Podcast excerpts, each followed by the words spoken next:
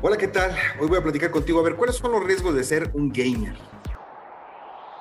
Es decir, un amante de los videojuegos. A eso se le llaman los gamers, ¿no? Los que son nacidos a los videojuegos. Y la verdad es que suelen ser un blanco muy atractivo para los cibercriminales debido a la gran cantidad de tiempo que se la pasan jugando, tanto en consola como en línea, y la sincronización de sus dispositivos móviles, consolas y sus cuentas de Internet, y a tendencia con gastar considerables cantidades de dinero en estar comprando videojuegos, accesorios y otros elementos que luego los videojuegos les piden para poder avanzar a otro nivel. Muchas personas de diferentes edades, porque esto no es nada más para los niños, juegan videojuegos. De los aproximadamente 8 millones de personas, 8 mil millones de personas que viven en el mundo, cerca de 2.500 millones son gamers, o sea, pues más de una cuarta parte.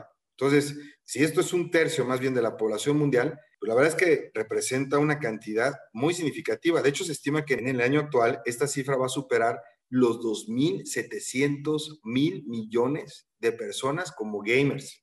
Entonces, esto es un botín para los delincuentes de la red si encuentran cómo meterse a la industria de los videojuegos, porque esta industria facturó más o menos unos 152 mil millones de dólares en el último año. O sea, es un incremento del 10% contra el año del 2020, 2019. Entonces, esta inmensa cantidad de usuarios es muy heterogénea porque hay quienes juegan de manera casual dentro de la red social o de su navegador, pero también existen aquellos que pagan una suscripción mensual y le dedican mucho tiempo a los videojuegos. A su vez, este segmento también están aquellos que participan a través de los dispositivos móviles. Esos también son gamers. Entonces, toda la gente que se comunica con sus smartphones, tabletas, representan, de hecho, el mayor segmento de esta industria. Y está seguido por aquellos que juegan con las consolas, con el Xbox, con el PlayStation. Y en tercer lugar, los que juegan desde la computadora. Ahora, por si fuera poco, hay frecuentes hallazgos de vulnerabilidades en las plataformas de los videojuegos para aderezar esta noticia.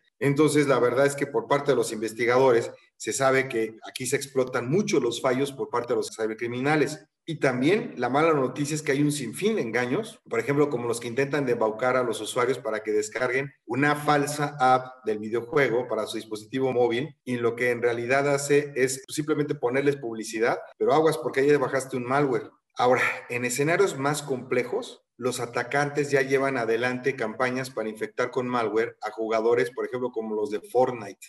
Fortnite es un juego muy popular y si no me crees, pregúntale a tu hijo o a tu hija. Y aquí distribuyen publicidad de manera fraudulenta o también llegan ataques de ransomware, secuestran el disco duro de la consola, del aparato o del juego. Entonces, la verdad es que eh, si es todo un tema. Ya se registraron casos donde se aprovechan vulnerabilidades de las plataformas de videojuegos y el componente social para realizar estos ataques de phishing con el objetivo de robar las cuentas de los usuarios y obviamente su información financiera, las tarjetas de crédito que meten ahí, pues la verdad es que, eh, híjole, eso termina siendo comercializado en el mercado negro, donde se venden las bases de datos de toda esta gente que, pues bueno, pues cayó víctima de, una, de un ciberataque. Terminaré diciéndote que es muy importante tener presente que más allá de los casos que hemos descrito anteriormente, sí hay otros delitos que se dan en este contexto contra los videojuegos, como por ejemplo el cyberacoso o el grooming, donde es un grupo de gente molestando a un solo usuario. En Fortnite, por ejemplo, ya se ha reportado casos donde hay acosadores que se aprovechan de la popularidad de este juego para contactar a jovencitos o jovencitas y engañarlos para que envíen fotografías íntimas a cambio de beneficios en el juego. Entonces, híjole, hay que cuidar mucho a nuestros niños.